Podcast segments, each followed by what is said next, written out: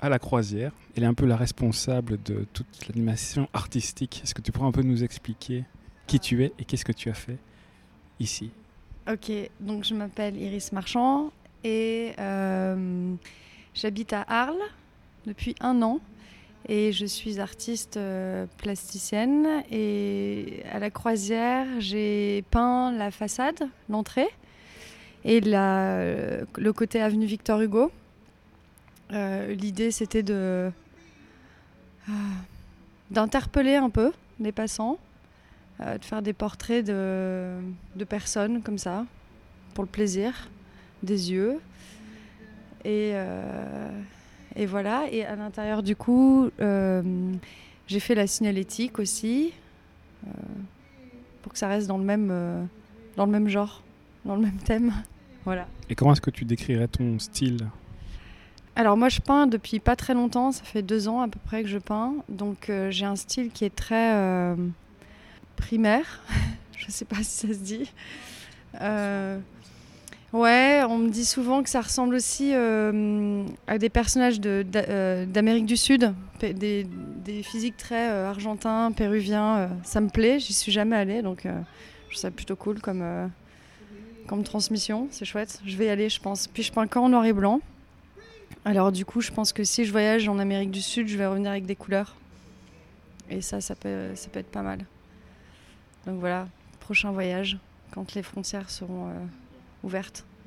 Et comment est-ce qu'on t'a contacté? Comment on m'a contacté? Alors j'ai ma galerie qui, euh, je suis représentée par ma galerie qui est juste en face de Croisière. Et quand j'ai vu que Croisière commençait à, à se remuer euh, un peu, j'ai remarqué que les murs étaient très laids. Et moi j'ai tagué euh, sur, euh, sur les murs pendant le confinement, dans les murs de, de Arles, sur les murs de Arles. Et euh, du coup je suis allée voir bah, directement Monsieur Capitani pour lui demander s'il pouvait mettre à disposition les murs. Et, et le projet l'a enchanté, il était très content et donc du coup il m'a il donné cette responsabilité-là. Voilà, faut y aller au culot. hein. Sans avoir vu euh, une seule de tes Euh, œuvres ah, quand même, il s'est un peu intéressé à ce que je faisais, ouais. il s'est un peu intéressé à ce que je faisais et, euh, et ça lui a plu, visiblement, donc c'est cool. En tout cas, c'est très cool ce que tu fais. C'est cool, c'est gentil. Et est-ce que est-ce que tu aurais un conseil lecture à, à proposer? Carrément, parce que je l'ai acheté ici, c'est Istanbul pour toujours ou Istanbul à jamais. je crois que c'est Istanbul pour toujours. Euh, par contre, je me souviens jamais des auteurs, moi, j'ai un problème. C'est euh, sur ces mélanges de cultures, toutes ces transmissions euh, du passé qu'on a et cette prise de conscience du génocide arménien. Voilà. C'est écrit par un Français, il me semble, qui vit à Istanbul. Voilà, Istanbul à jamais. Voilà, Samuel Aubin. Voilà, de Samuel Aubin.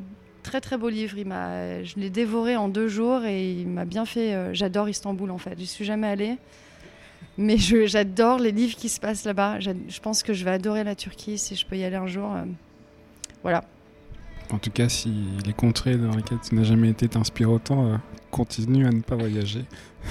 Tu sais qu'il existe plusieurs sortes de voyageurs, les, les lecteurs qui voyagent de chez eux, et puis bon, les aventuriers qui voyagent euh, physiquement ailleurs. Je pense que je suis une bonne lectrice. je voyage de mon salon et ça me plaît. Eh ben, on termine là-dessus, en même temps que Simone. Exactement, en même temps que Simone.